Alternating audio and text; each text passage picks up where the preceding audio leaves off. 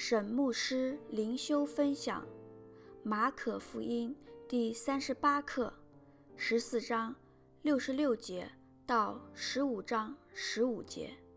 彼得三次不认主，比拉多判耶稣钉十字架。经文：彼得在下边院子里，来了大祭司的一个使女，见彼得烤火。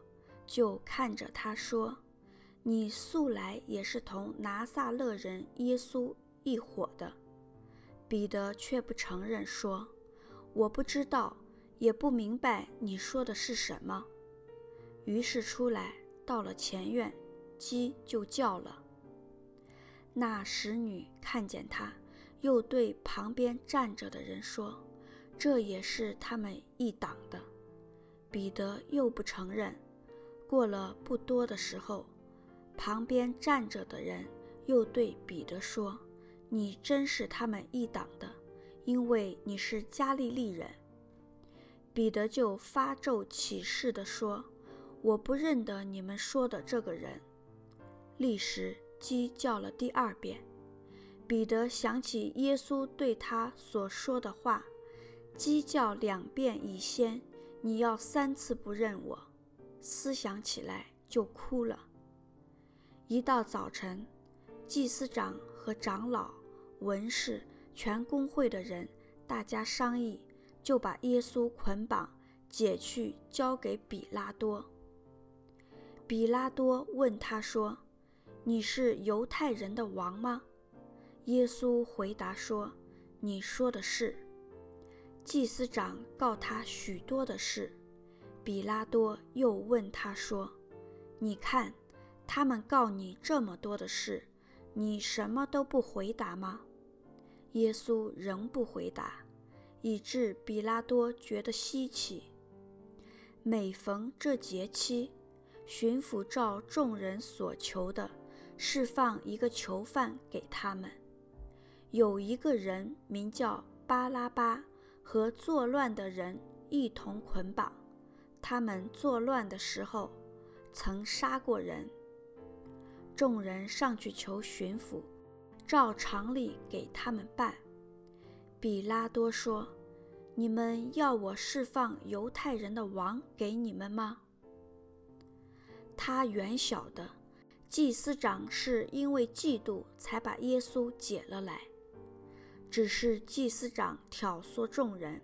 宁可释放巴拉巴给他们。比拉多又说：“那么样，你们所称为犹太人的王，我怎么办他呢？”他们又喊着说：“把他钉十字架。”比拉多说：“为什么呢？他做了什么恶事呢？”他们便极力地喊着说：“把他钉十字架。”比拉多。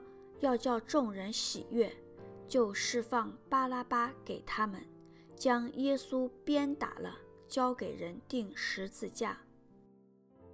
沈牧师灵修分享第一段，十四章六十六到七十二节，彼得三次不认主。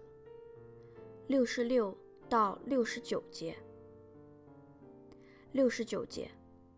那使女看见他，又对旁边站着的人说：“这也是他们一党的。”的那使女是第二个使女，她在前院。第一个使女是看门的。约翰福音十八章十五到十七节记载：十五节，西门彼得跟着耶稣，还有一个门徒跟着。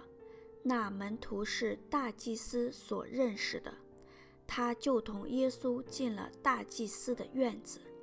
十六节，彼得却站在门外。大祭司所认识的那个门徒出来，和看门的使女说了一声，就领彼得进去。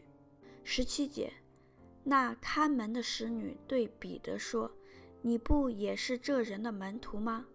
他说：“我不是。”彼得在没有预料到的情况下，试探临到了他身上。他的天然人反应就是说谎，以免麻烦。对我们的提醒是，要随时准备好抵挡敌人的试探。耶稣所一再教导的。彼得才刚刚拿刀与敌人战斗，却不能面对一个女仆人的控诉。二，七十到七十二节，旁边站着的人又对彼得说：“你真是他们一党的。”因为你是加利利人，他们之所以认出彼得是加利利人，乃是因为加利利人的口音比较接近叙利亚的口音，与耶路撒冷的口音很不一样。